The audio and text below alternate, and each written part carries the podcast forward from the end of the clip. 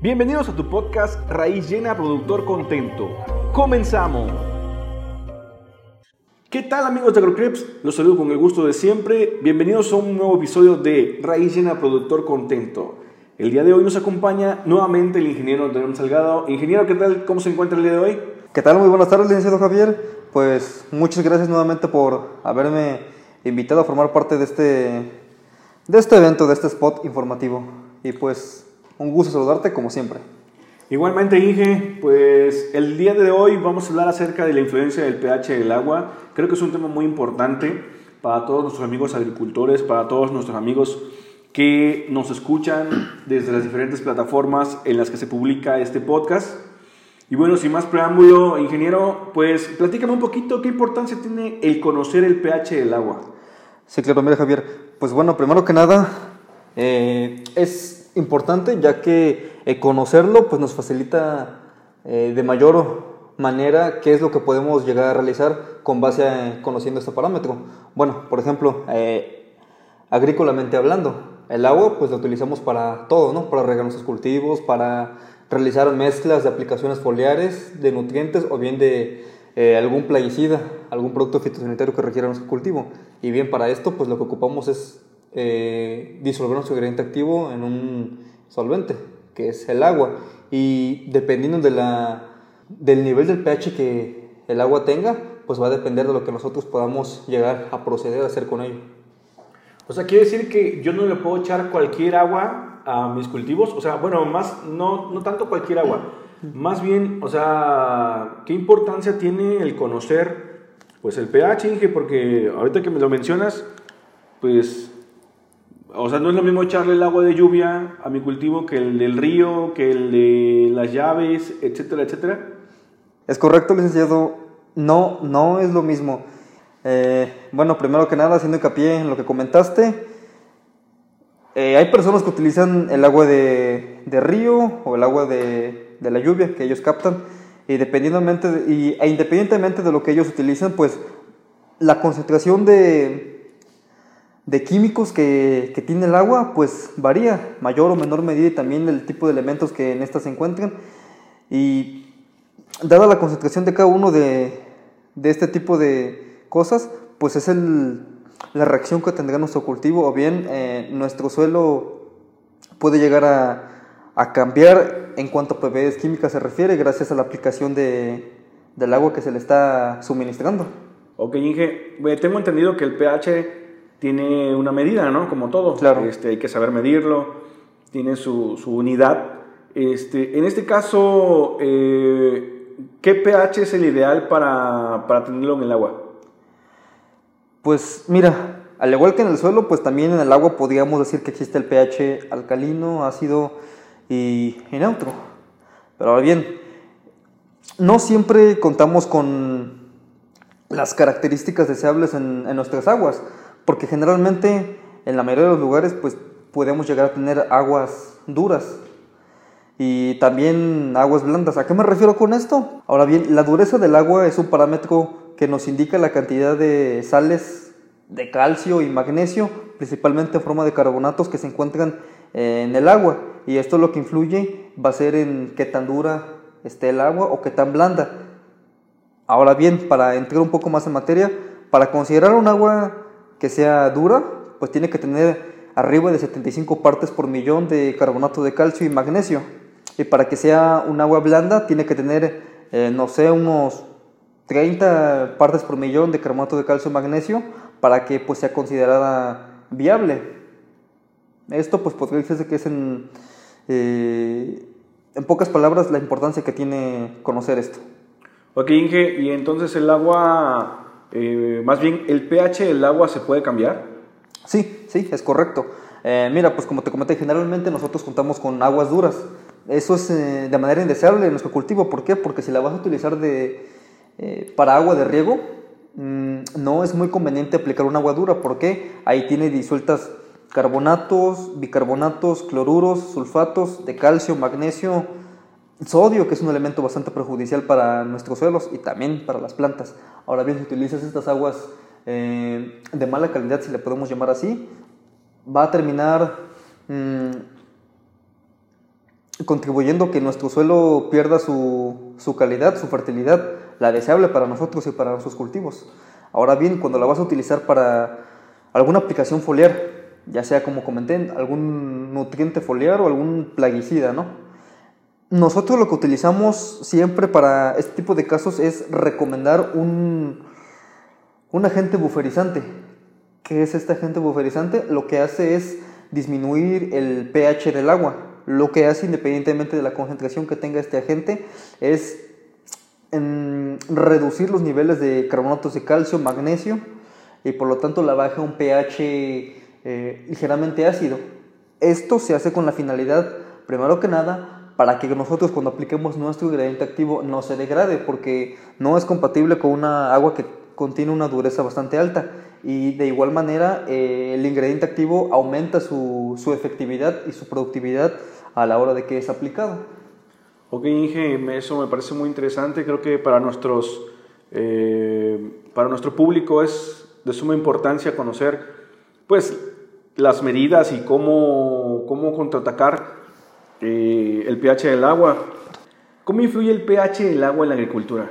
Bueno, pues en términos prácticos, eh, esto fue como te comenté, porque el agua lo utilizan para riego, ya sea en rodado, en riego por aspersión o riego por goteo, y tener un agua eh, con una calidad buena, que no sea salina, mm, nos contribuye, primero que nada, a nutrir eh, las necesidades hídricas de nuestro cultivo y pues para evitar suelos ensalitrados.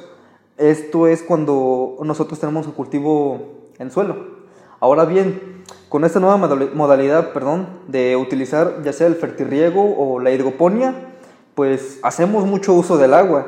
Y honestamente, en el caso de, de ambos, ¿no? fertirriego y hidroponía, pues sí es deseable eh, tener un pH, pues digamos que un tanto elevado. Eh, casi llegando a una dureza pues un poco alta. Para esto pues vamos a, requerir de un análisis de agua para pues saber exactamente qué cantidad de nutrientes son los que se encuentran en ella. Ahora bien, eh, continuando con lo anterior, te comentaba que es bastante deseable pues tener ya sea aguas ligeramente eh, alcalinas porque hacemos uso de los nutrientes que se encuentran en ellas para poder suministrárselos a la planta. Como te dije, nosotros ajustamos eh, el agua que vamos a utilizar en la solución, eh, hacemos los respectivos cálculos y ya con los, los fertilizantes eh, químicos mmm, más, más comunes que utilizamos, empezamos a hacer nuestros balances nutricionales para que, para que no haya ninguna pérdida de nutrientes en el suelo y por lo tanto nuestro cultivo pueda llegar a tenerlos al 100.